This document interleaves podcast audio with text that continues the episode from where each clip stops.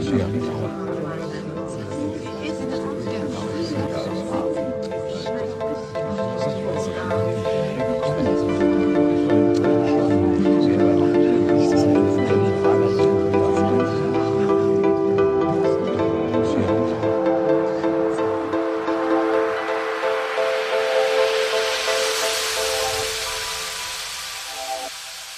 Berliner Zina featuring Melhose, der internationale Kids Talk.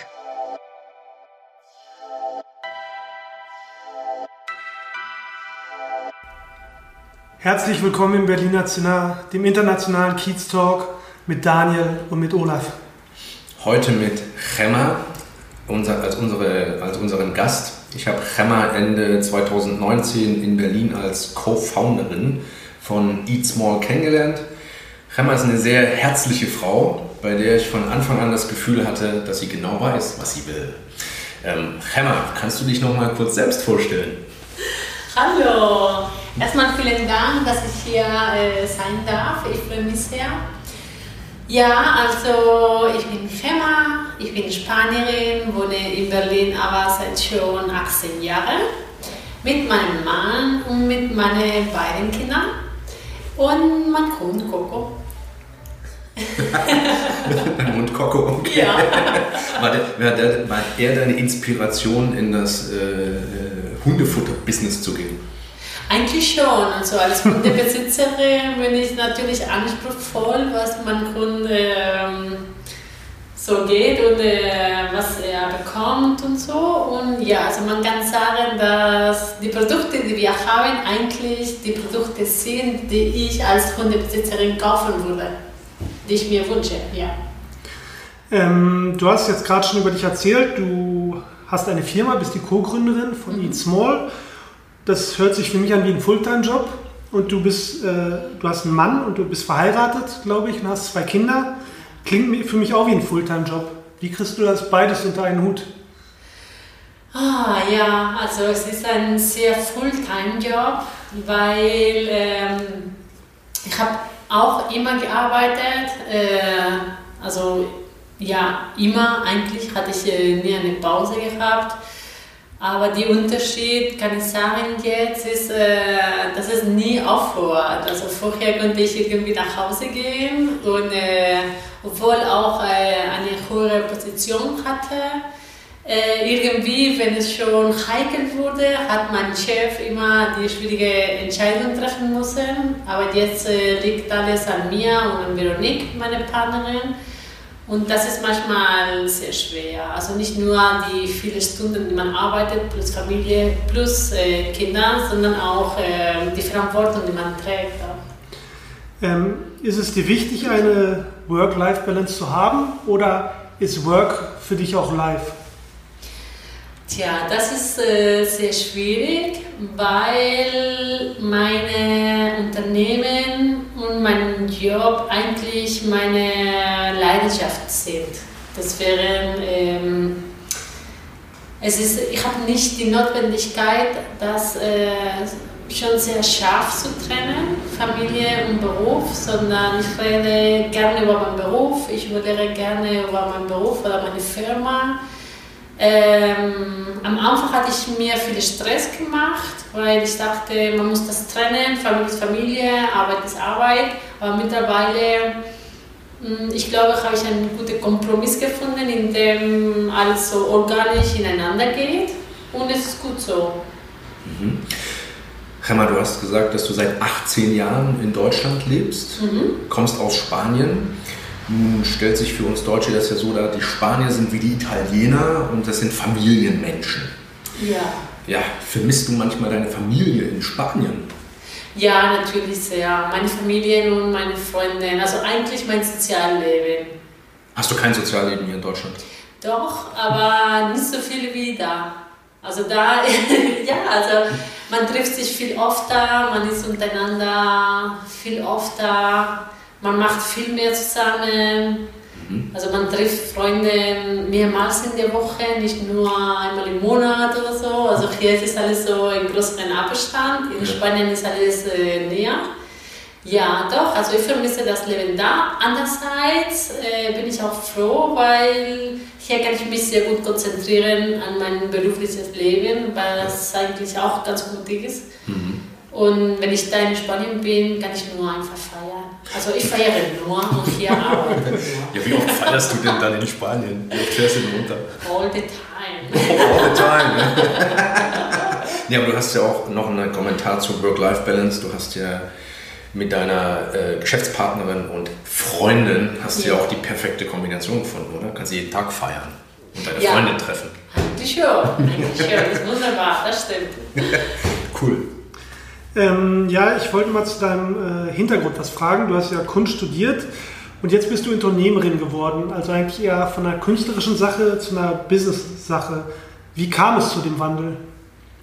Ja, also ich glaube, mh, hm, wie kam es? Also ich wollte immer eine Unternehmen gründen. Ich bin sehr ähm, stur und äh, Stur? Du bist stur? Stur, ja. okay. Also eigentlich äh, möchte ich die Sachen so machen, wie ich das denke.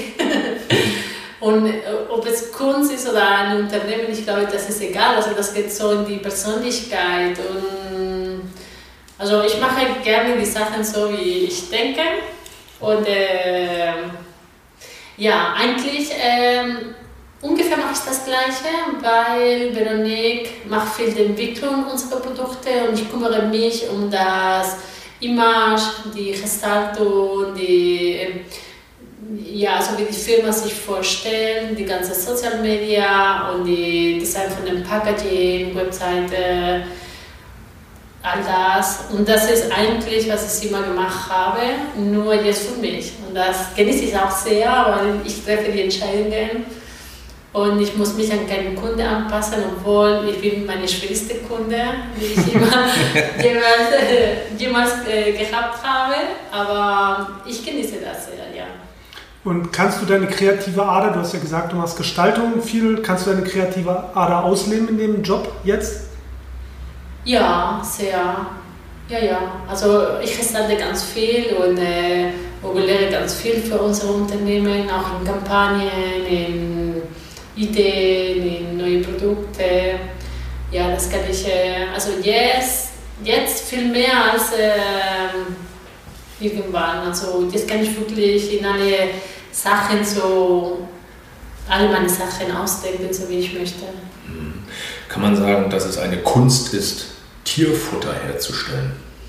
Kann man sagen. Also es ist wirklich nicht einfach und vor allem, wenn man sehr anspruchsvoll ist. Und wir sind sehr anspruchsvoll. Und, okay. Und ähm, kannst du in deinen Worten erklären, ähm, wie die Tierfutterproduktion bei euch stattfindet? Ich, ich verstehe, äh, eigentlich ist Veronique für diesen Prozess zuständig und für das Rezept. Aber ich glaube, für unsere Zuhörer ist es einfacher zu verstehen, wenn du das erklärst, weil du ja eigentlich auch nicht aus diesem Metier kommst. Mhm. Also es ist so, unser Futter wird aus Insektenprotein hergestellt, es hat Fleisch.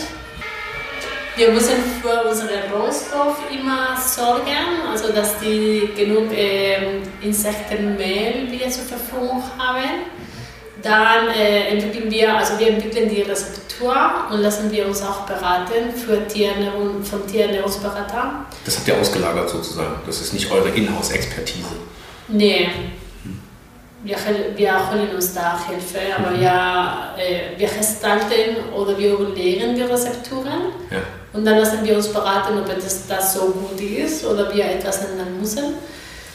Und dann wird alles zu unserer Produzenten gebracht und dann wird da produziert, die, die Kroketten, dann wird es verpackt und zum Lager gebracht. Ist das, ist das made in Germany oder wo lasst ihr produzieren? Ja, alles in Germany. Ja. Und ihr exportiert ja, oder ihr, ihr, ihr habt ja. Verträge auch im Aus, also ihr, ihr liefert ja. ja. nicht nur, beliefert nicht nur deutsche ähm, Häuser, sondern mhm. ihr seid jetzt weltweit oder europaweit unterwegs. Ne? Ja, also mittlerweile sind wir in Spanien, in Frankreich, in Benelux, in Norwegen, in Schweden, äh, Repu äh, Tschechische Republik. Also zehn Länder habt ihr gesagt, ne? Ja, Ja. Und das wird alles hier produziert und dann dahin äh, Genau. geschickt, exportiert sozusagen. Exportiert, ja. Super. Okay. Ähm, für manche Unternehmer ist das Allerwichtigste der finanzielle Erfolg. Und dann gibt es das andere Ende des Spektrums, die wollen die Welt verbessern. Ähm, wo siehst du euer Unternehmen? Also bei uns ist ein, äh, starke, gibt es einen starken Wunsch, die Welt zu verbessern. Das ist unsere größte Motivation. Also wir haben den klaren Ziel, den ähm, ökologischen Fußabdruck von der Futterindustrie zu senken. Und äh, wie läuft es bisher? Es läuft sehr gut. Also wir haben äh, in 2019 12 Tonnen Futter produziert. Wow. Und damit eine Menge an Ressourcen gespart, an Wasser, an äh, CO2, die nicht emittiert wurde. Also ich habe die Nummer nicht bei mir, aber wir haben eine sehr Menge, eine große Menge gespart. 2020 äh, haben wir uns den Ziel gesetzt, das Doppelte zu sparen und so weiter. Also wir brauchen ähm, ja, also je mehr Hunde unsere Futter äh, fressen, desto besser wird für den Planet sein. Okay, verstanden. Ähm, die Zahlen, die du jetzt so grob gesagt hast, ähm, das heißt, äh, ihr seid im Wachstum, das heißt, ähm, die Herrchen sozusagen von den Hunden, ähm, die akzeptieren das Produkt, was ihr zur Verfügung stellt. Kann man von einem Trend sprechen, dass, dass immer mehr ähm, Hundebesitzer umstellen von klassischer Ernährung, also e echtes Fleisch, sage ich mal, oder Knochen oder so, auf, auf zum Beispiel euer Protein ersetztes Fle- Fleisch oder Er- Ernährung? Ist das Ja. ein Trend? Ja, also auf jeden Fall. Am Anfang war für viele sehr komisch und ähm, wurde lange schon diskutiert, ob das äh, überhaupt eine Alternative wäre. Aber mittlerweile, mittlerweile hat man schon äh, bewiesen, dass das doch ist. Und für die Besitzer ist es nicht mehr so komisch, weil man hört immer mehr um Insektenprotein. Ja. Und ähm, es gibt viel mehr Menschen, die sich ähm, über die Nachhaltigkeit sorgen oder die Ressourcen. Also wir haben ähm, ganz große Sorgen, weil wir wirklich am Limit sind mit unseren Ressourcen, Wow. äh, naturalen Ressourcen. Deswegen ähm, viele kommen zu uns, äh, weil sie den Bedürfnis haben, etwas aktiv zu machen. Ja. Und vor allem, ähm, jeder kümmert sich um den eigenen ökologischen Fußabdruck, aber man muss auch denken, dass deine, ähm, deine vier Beine oder dein Pet zu Hause hat auch einen enormen ökologischen Abdruck. Ja. Und den muss auch, ähm, den tragen wir auch mit. Also für den, für diese äh, Tiere muss auch, Haustiere, muss auch etwas gemacht werden. Seht ihr euch als Vorreiter hier in Berlin, Deutschland, Europa mit eurem Produkt? Oder, Ja. oder gibt es das schon? Nee, also wir sind äh, Pioniere mit unserem Produkt. Es gibt äh, ganz wenige Firmen, die haben aber gleichzeitig wie wir angefangen. Wow, okay, cool. Ähm, du hast gerade Berlin angesprochen, Daniel. Ähm, ihr seid zwei, ich sag mal, Entrepreneurinnen und ihr kommt von verschiedenen Enden der Welt und ihr habt euch hier in Berlin getroffen, ohne die Sprache, ohne dass es eure Sprache ist und ihr habt ein relativ exotisches Produkt. Das sind alles ziemlich viele äh, Unwägbarkeiten. Exotische Dinge zusammen. Glaubt ihr, glaubst du, dass Berlin euch geholfen hat, euren Traum umzusetzen? Ja, doch, also ja, also Berlin ist äh, vielleicht der beste Ort gewesen, um das zu machen, weil äh, Berlin sehr international ist. Also es ist nicht mehr und bietet auch, also jeder ist angestellt fast, dass der Mensch sich äh, gegenüber sitzt, vielleicht eine andere Sprache spricht oder es ist nicht mehr so komisch oder es ist fast normal und äh, man trifft hier Menschen aus aller Welt. Und äh, das ist, was die große Stadt anbietet. Also uns hat äh, sehr gut geholfen. Und ihr seid jetzt zwei Personen. Ähm, wahrscheinlich habt ihr intern jeder eine Rolle, die ja mehr einnimmt. Natürlich muss eigentlich jeder alles machen. Aber was würdest du sagen, ist dein Mehrwert, den du reinbringst?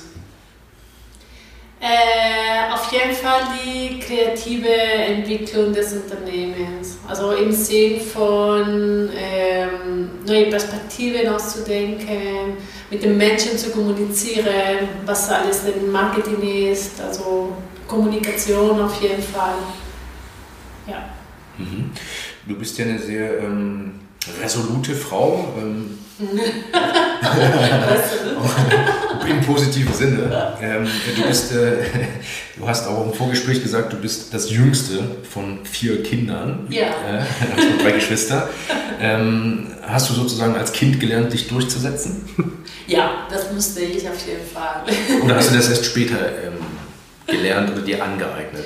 Mm, also die gute Sache bei uns war, dass alle, was meine großen Geschwister äh, erreicht, äh, erreichen wollten und ich erreicht habe, ich wusste schon alle Tricks, wenn ich dran war. also ich wusste schon, was klappt, äh, wenn ich das erreichen möchte, bei meinen Eltern, äh, wie ich das so ansprechen muss, weil ich hatte schon vorher drei verschiedene Beispiele, die anders versucht haben. Also ich konnte schon alles, äh, meine Strategie sehr gut entwickeln, erfolgreich. ähm, du warst ja vorher ähm, Angestellte auch Ja. und ähm, jetzt bist du Unternehmerin. Was musstest du lernen? Was waren für dich die größten Herausforderungen? Ähm, ich war Angestellte, aber auch, ähm, weil ich eine große Zeit selbstständig. Also das Leben kannte ich schon, also so wie frei arbeiten zu können, ohne dass jemand mir genau sagt, was ich machen muss oder so. Also die größte Herausforderung auf jeden Fall war äh, diese permanente Entscheidungstreffen jederzeit und vielleicht natürlich, dass die ähm, finanzielle Verantwortung, weil es ist, ich habe auch große Projekte geleitet, aber wenn etwas schief geht oder wenn die Sachen, weiß ich nicht, war niemals mein Geld, obwohl ich das steuern musste. Aber ähm, jetzt geht man natürlich anders um. Aber ich würde sagen, die größte Herausforderung ist immer das Entscheidung treffen. Also es hört nie auf. Wie, ähm, wie bewertest du Netzwerke? Bist du organisiert in irgendwelchen Netzwerken? Äh, ja, also ich benutze LinkedIn und Crochet und Instagram auf jeden Also nicht, nicht nur Social Media, Ah, okay. sondern, sondern überhaupt äh, Frauennetzwerke zum Beispiel. Ja. Bist du organisiert in irgendwo in Austauschgruppen oder so, wo Frauen lernen von Frauen oder Ja. Frauen lernen von oder überhaupt äh, äh, Entrepreneurs lernen von CEOs? Ja, Sowas, Ja. Also siehst du da Mehrwert drin? Ja, also ich bin nicht aktiv, sondern passiv, aber ich bin in mehreren Gruppen von Entrepreneur, Frauen, Entrepreneuren, die großartig sind und äh, ganz viel anderen helfen. Und ähm, ja, also das schätze ich auch sehr und ich bin ganz ähm, aufmerksam dabei, weil ich, ich lerne auch ganz viel von diesen Frauen. Und ich finde großartig, weil es ist wirklich ähm, erstaunlich. Es verbindet sich Frauen von der ganzen Welt und jeder bringt seine Erfahrung mit, ihre Erfahrung mit. Und mit dem Wunsch auch anderen Frauen zu helfen, im Sinne von alles, was sie wissen, stellen sie das vor und äh, erzählen darüber und geben ganz viele Tipps. Also das finde ich großartig und ich lerne eine Menge von ihnen. Ja. Sind auch sehr gute Inspirationen, wie man so erfolgreich sein kann oder was uns Frauen so betrifft, äh, alles unter einen Hut zu bringen, Kinder, Familie. Ja, es hört sich vielleicht banal an, aber es gibt Zeiten, die sehr hart sind. Und dann, man fühlt auch viele Unsicherheit. Mache ich das richtig oder sollte ich ein schlechtes Gewissen haben? Oder bringe ich meine Familienleben um? Oder was mache ich jetzt? Ja. Ähm, und zu wissen, dass andere Frauen das auch äh, erleben und wie sie damit umgehen oder viele Klischees, die wir im Kopf haben, wirklich nicht ernsthaft zu nehmen sind, weil, weil es ist wirklich nicht so. Also das, das hilft sehr, das, das gibt mir auch viel Sicherheit. Also der Olaf und ich, wir haben uns auch organisiert. Wir besprechen auch, was wir zu Hause erleben. Sehr gut. Aber das ist meine ernste Frage. Hast du Vorbilder? Spezifische, individuelle Vorbilder, an denen du dich orientierst? Ah, ja. Ähm, Vorbilder, ja, aber die sind ganz, äh, also die sind nicht so sehr große, berühmte Frauen, sondern. Man kann ja auch Männer als Vorbild haben. Das ja, spricht ja nichts dagegen, oder? Nee, es spricht nicht dagegen, aber gewisserweise reichen mir Frauen als Vorbilder. Aber das ist ja, ja schon, also du, du, du, also das ist jetzt nicht, dass du denkst, was du machst, das ist, äh, das ist jetzt perfekt, sondern du, du guckst, guckst auch schon zu anderen Leuten irgendwie und schaust, wie machen die das, warum machen die das. Ja, natürlich. Und äh, das ist sehr gut, weil man sieht, also es gibt nie oder es gibt nicht einen perfekten Weg, das muss man auch wissen. Und äh, es gibt gute Seiten und schlechte Seiten. Und ähm, ich glaube, das Wichtige ist, also das zu wissen, weil es gibt keinen perfekten Weg oder keine perfekte Person oder nicht die Frau, die alles kann und die kann alles super gut mhm. machen. Das gibt nicht und es ist gut, äh, also man muss das wissen und kennen, ja. Weil man braucht auch viele Tools, um äh, sich so einen Weg zu machen. Das ist so wie natürlich, es regnet es, aber ich weiß, wo der Regelschirm ist. ja, das ist eine coole Visualisierung. Mal in die andere Richtung gefragt. Ähm, bist du vielleicht ein Vorbild oder versuchst du dein Wissen an andere weiterzugeben? Ein Vorbild, ich glaube, ich bin ich nicht, noch nicht. Aber ähm, ich würde mich freuen, wenn ich auch andere helfen könnte. Also natürlich, man, man macht auch viele Erfahrungen und ähm, sind nicht perfekt, aber bestimmt meine Erfahrung kann anderen helfen. Da würde ich gerne erzählen, wenn jemand jetzt hilft. Aber hast du noch nicht geplant, so ein Mentoring oder? Ähm noch nicht, aber ich würde das gerne machen in der Zukunft. Also jetzt, äh, ich glaube, ich muss noch viel erleben und noch weitermachen. Aber in einigen Jahren, ja, das würde ich gerne machen. Hast du selbst einen Mentor oder Mentorin? Äh, ich habe Leute, an denen ich mich wende, wenn ich äh, Hilfe brauche, ja. Privat? Ein Mann vor allem. Mhm, okay, ja. nee. Dein Mann Coach. oder ein Mann? Nee, ein Coach. Ein Coach. Co Coach. Coach. Coach. Ah, Coach, okay. Ah, du hast einen Coach, okay. Ähm, und der, okay, in welchem Bereich coacht dieser Coach dich? Ist das also nicht in meinem privaten Leben, Nein. sondern in meinem beruflichen Leben. Also ja, so Entscheidungen zu treffen oder meine Stärke, meine Schwäche, meinen Fokus so zu verlieren. Ja. ja, sowas. Du hast gerade schon die Zukunft angesprochen, ähm, jetzt aus Business-Sicht. Ähm, welche Ziele hast du denn für die Zukunft mit deinem Unternehmen?